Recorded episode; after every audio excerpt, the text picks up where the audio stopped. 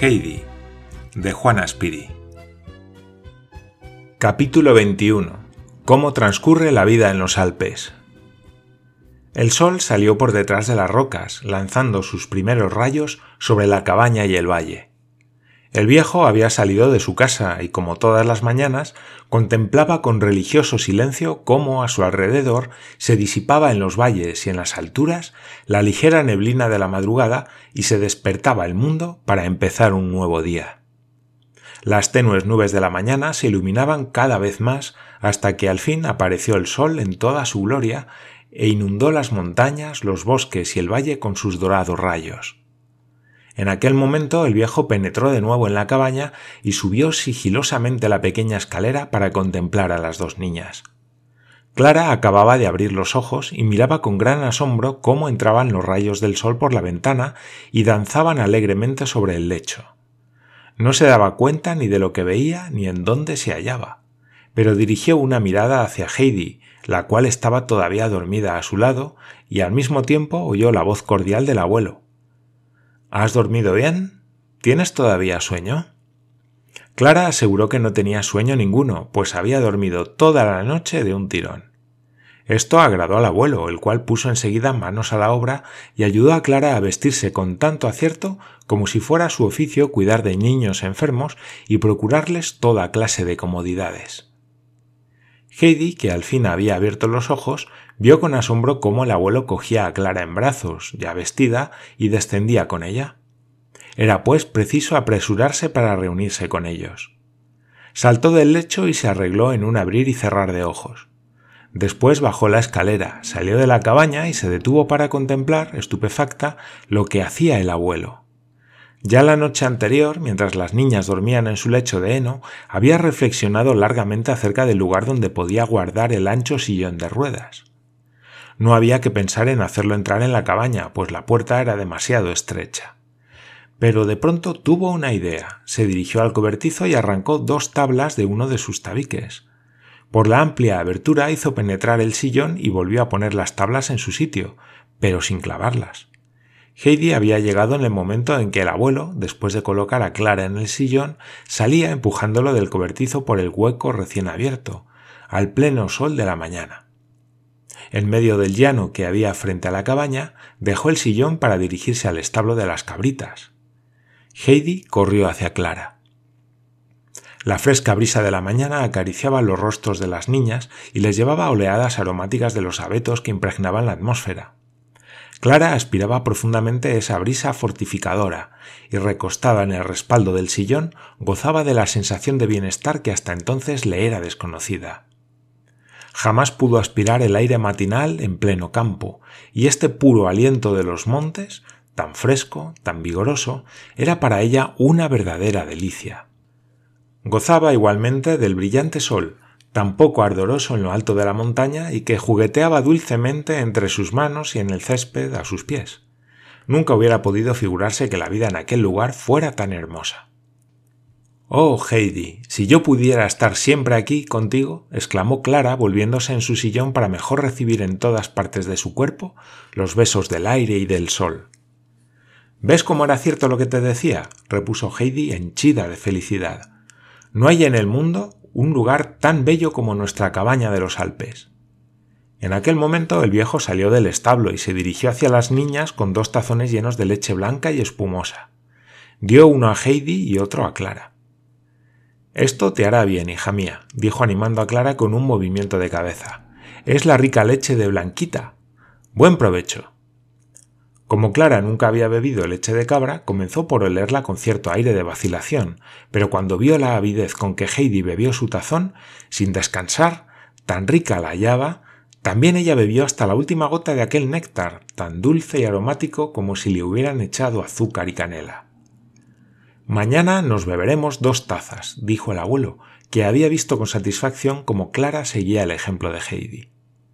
Un momento después, Pedro hacía su aparición con su ejército, y mientras Heidi avanzaba hacia las cabras para recibir su saludo matinal, el abuelo llamó a Pedro aparte, a fin de poder entenderse con él, pues las cabras balaban ensordecedoramente para testimoniar a Heidi su afecto. Oye bien lo que voy a decirte, dijo el viejo. Desde hoy dejarás a Blanquita hacer lo que quiera. Por instinto ya sabe ella cuáles son las hierbas más nutritivas. Por lo tanto, si quieres subir a mayor altura que de costumbre, síguela. Las demás cabras ya te seguirán también. Y si aún quieres subir más, síguela a sí mismo. ¿Entendido? Ve donde ella vaya, pues Blanquita sabe de esto más que tú, y es menester que coma las mejores hierbas para producir una leche de primera calidad. ¿Por qué pones esos ojos? Parece que quieras comerte a alguien. Nadie te estorbará. Y ahora vete y acuérdate bien de lo que te he dicho. Pedro tenía la costumbre de obedecer en todo al viejo de los Alpes. Así pues, se puso enseguida en marcha, pero debía suponer que había en ello algo oculto, porque volvía frecuentemente la cabeza con ojos desmesuradamente abiertos. Las cabras, al avanzar, arrastraron a Heidi un trecho, circunstancia que aprovechó el muchacho para exclamar con aire de amenaza Has de venir con nosotros porque hemos de seguir a Blanquita a todas partes. No puedo ir ahora, contestó la niña. No podré ir con vosotros en mucho tiempo, porque he de hacer compañía a Clara. Alguna vez ella y yo subiremos a verte, así lo ha dicho el abuelo. Mientras hablaba, Heidi se había librado de las cabritas y volvía al lado de Clara. Pedro, al verla marchar, amenazó furiosamente con los puños a las dos niñas hasta que su rebaño empezó a correr montaña arriba. Y el chico lo siguió dando grandes zancadas para ponerse lo antes posible fuera del alcance del viejo de los Alpes, porque prefería no enterarse de la impresión que su amenaza hiciera sobre aquel. Clara y Heidi se habían propuesto hacer aquel día tantas cosas que no sabían por dónde empezar.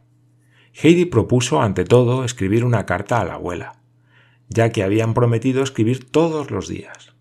La abuela, que no las tenía toda consigo acerca del resultado de la estancia de Clara en la montaña, había hecho prometer a las niñas que, por carta, la pondrían al corriente de lo que sucediese. De este modo pensaba enterarse de si su presencia era necesaria allí arriba en un momento dado. Mientras tanto, podría gozar tranquilamente de su estancia en el balneario. ¿Hemos de entrar para escribir? Preguntó Clara, que hubiera querido redactar la carta, pero se hallaba tan bien al aire libre que no deseaba apartarse de tan grato lugar. Pero Heidi supo arreglárselas. Entró corriendo en la cabaña y regresó a poco con un taburete y recado de escribir. Puso encima de las rodillas de Clara un libro y un cuaderno. Ella se sentó en el taburete, tomando el banco por mesa. Y así las dos niñas empezaron a escribir la carta de la abuela. Clara, después de cada frase, dejaba el lápiz y miraba en torno suyo.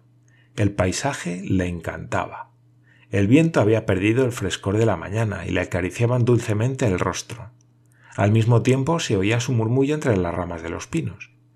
En la clara atmósfera revoloteaban y zumbaban alegremente los insectos, y en todo el soleado valle reinaba una augusta quietud.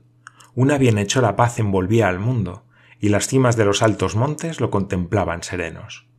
Solo de cuando en cuando se oía el alegre grito de algún pastorcillo, y el eco de las montañas, suavemente, devolvía el resonar de la voz.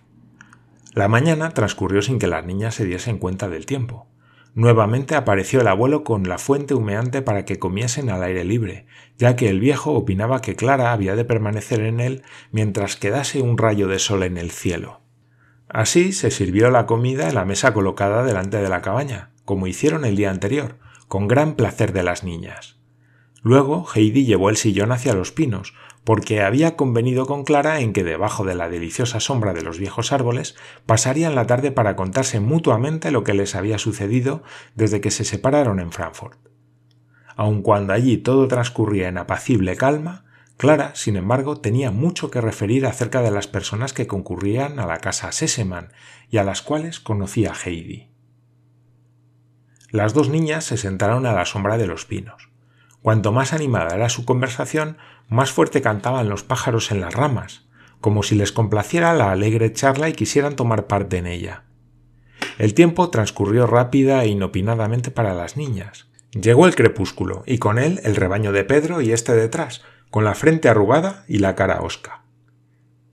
Buenas noches, Pedro, exclamó Heidi al ver que el chico no quería detenerse. Buenas noches, Pedro, exclamó también Clara amablemente. El muchacho no devolvió los saludos. Furioso, corrió detrás de las cabras.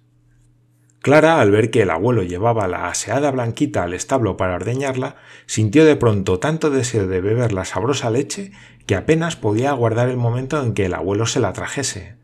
Ella misma se asombró de su vehemente deseo. Oye, Heidi, es extraño lo que me pasa, dijo. Hasta ahora solo he comido porque me obligaban a ello, y todo lo que me daban tenía gusto a aceite de hígado de bacalao. Muchas veces he pensado, ojalá no tuviera necesidad de comer, y ahora ni siquiera puedo esperar el momento en que el abuelo me traiga la leche. Ya sé lo que es, repuso Heidi, como si efectivamente lo comprendiera, pues la pequeña recordaba los días que pasó en Frankfurt, cuando la comida no quería pasarle de la boca. Pero Clara no lo comprendía aún.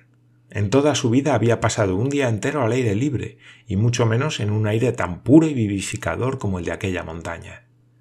Cuando el abuelo se acercó con las tazas llenas, Clara cogió rápidamente la suya y después de darle las gracias, se bebió el contenido sin descansar, y tan aprisa que terminó antes que Heidi. ¿Puedo beber un poco más? preguntó tendiendo la taza al abuelo. Este expresó su satisfacción con un movimiento de cabeza, tomó también la taza de Heidi y volvió a entrar en el establo. Cuando volvió, cada uno de los tazones tenía una tapadera, aunque distinta de las que se usan ordinariamente. Aquella tarde el abuelo había ido al Mayen superior, donde se elabora la más exquisita mantequilla. Se había traído una buena opción y acababa de poner una gruesa capa de ella sobre dos buenas rebanadas de pan. Las niñas comieron tan a gusto que el abuelo se quedó, complacido, para contemplarlas. Aquella noche, cuando Clara se halló en su cama de heno y quiso, como la víspera, ver cómo brillaban las estrellas en el cielo, le sucedió exactamente lo que a Heidi. Sus ojos se cerraron enseguida y se sumió en el más profundo y reparador de los sueños.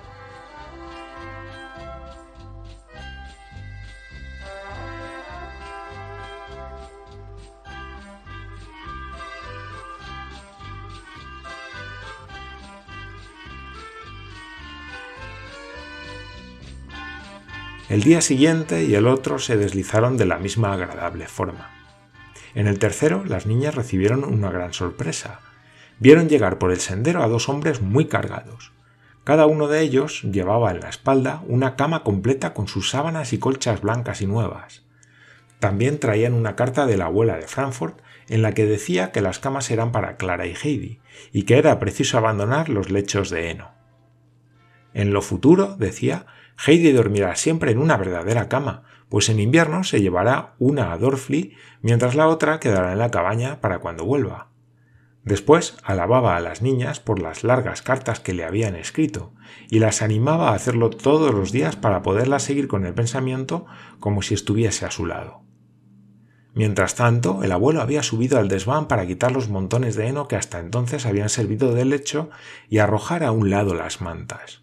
Después volvió a bajar para ayudar a los dos hombres a subir las dos camas. Las colocó una al lado de la otra, de modo que desde ambas almohadas se tuviera la misma vista a través de la ventana, pues sabía cuánto gustaba a las niñas contemplar por esta abertura la aurora y el resplandor de la luna. En tanto que la vida se desarrollaba así en los Alpes, la señora Sesemann permanecía en el balneario de Ragaz, gozando vivamente de las excelentes noticias que recibía todos los días de la cabaña. El entusiasmo de Clara por su nuevo género de vida aumentaba de día en día. No se cansaba de hablar en todas sus cartas de la bondad y de los excelentes cuidados que le dispensaba el abuelo, de contar lo alegre y divertida que se mostraba Heidi, alegría de que carecía en Frankfurt, y que todas las mañanas, al despertar, era este su primer pensamiento. ¡Oh, qué felicidad! Estoy todavía en los Alpes. Estas noticias tan satisfactorias proporcionaban una completa calma a la abuela, la cual consideró que, puesto que las cosas iban tan bien, podía aplazar aún un poco su segunda visita a los Alpes, cosa que no le desagradaba, puesto que la ascensión a caballo por el abrupto sendero y sobre todo el descenso habían sido muy molestos para la anciana. El abuelo parecía sentir una especial simpatía hacia la niña inválida. No pasaba un solo día sin que discurriera algún nuevo procedimiento para fortalecerla. Todas las tardes hacía una expedición a las altas rocas y volvía de allí cargado con un fardo de hierbas que, ya de lejos, saturaba el aire de un fuerte perfume, semejante al de los claveles y el tomillo mezclados. Al atardecer, cuando las cabras volvían, comenzaban a balar y se precipitaban hacia el pequeño establo en el cual hubieran querido penetrar atraídas por el aroma de aquellas hierbas que tan bien conocían. Pero el viejo tenía buen cuidado de mantener la puerta bien cerrada, pues no era para procurar a las cabras una buena comida por lo que él había trepado hasta las rocas más altas en busca de hierbas raras. Estas estaban destinadas solamente a Blanquita, que había de convertirlas en una exquisita leche. Bien podía comprobarse en esta cabra el resultado de tales cuidados. Levantaba su cabeza con un movimiento más vivo que el de las demás y sus ojos tenían un brillo inusitado. Hacía ya tres semanas que Clara estaba en los Alpes. Desde hacía muchos días el abuelo, al bajar por la mañana para sentarla en su sillón, le decía invariablemente ¿Quieres probar, hija mía, una vez más a ponerte en pie? Clara trataba de acceder a este deseo, pero exclamaba enseguida ¡Ay, qué daño! y se asía al viejo. No obstante, éste le hacía repetir el ensayo todos los días, y cada vez más largamente. Hacía muchos años que no se había visto en los Alpes un verano tan hermoso. Un espléndido sol brillaba diariamente en el cielo sin nubes. Las florecillas silvestres abrían sus cálices a la luz del astro rey, el cual, todas las tardes, después de haber bañado las cimas y los campos nevados con el incendio purpúreo y rosado de su luz, se sumía en el horizonte en un mar de oro y de sangre. Esta era una de las cosas de las que Heidi hablaba continuamente a Clara, porque aquel espectáculo solo se veía desde los altos campos de pastos. Le describía, sobre todo con ardor, su lugar favorito, una pendiente de aquellos campos en la que había tantas florecillas de oro y eran tan numerosas las campanillas que la hierba semejaba amarilla y azul. Y hablaba también del perfumado diente de león, cuyo aroma exquisito la retenía imperiosamente en aquellos lugares. Cierto día en que Heidi, bajo los pinos, le hablaba de las flores, de los Alpes y de la magnífica puesta de sol, fue tal el deseo que experimentó de volver a aquellos lugares que echó a correr hacia el cobertizo, donde el abuelo trabajaba en aquel momento. Oh, abuelito. exclamó corriendo hacia él. ¿Quieres venir mañana con nosotras a los prados? ¿Es tan hermoso aquello en esta época? Conforme, asintió el viejo, pero tu amiguita me ha de hacer el favor de probar esta noche, con valentía, a ponerse en pie. Heidi, entusiasmada, fue a transmitir la noticia a Clara, y ésta le prometió inmediatamente que probaría a mantenerse en pie tanto como el abuelo quisiera, pues le producía un gran placer la perspectiva del paseo por los hermosos campos de hierba. En su júbilo, Heidi dijo a Pedro, apenas lo divisó cuando el muchacho bajaba al anochecer con su pequeño ejército de cabras. Pedro, Pedro, mañana iremos también nosotras y estaremos allí todo el día. A modo de respuesta, Pedro gruñó como un oso y descargó furiosamente el látigo contra la inocente cascabel, que galopaba no lejos de él. Pero ésta había visto a tiempo el ademán, y ágilmente dio un salto por encima de Blancanieves, librándose así del látigo, que resonó vanamente en el aire. Aquella noche, cuando Heidi y Clara se encaramaron a sus hermosos lechos, se sentían henchidas de gozo ante la perspectiva de la excursión del día siguiente. De aquí que decidieran permanecer despiertas toda la noche para hablar hasta la hora de levantarse. Pero apenas pusieron la cabeza sobre la almohada, la conversación cesó súbitamente, y Clara vio en sus sueños una inmensa pradera tan llena de campanillas que el llano parecía un cielo. Entretanto, Heidi oía como el ave de rapiña le gritaba desde las alturas Ven, ven, ven.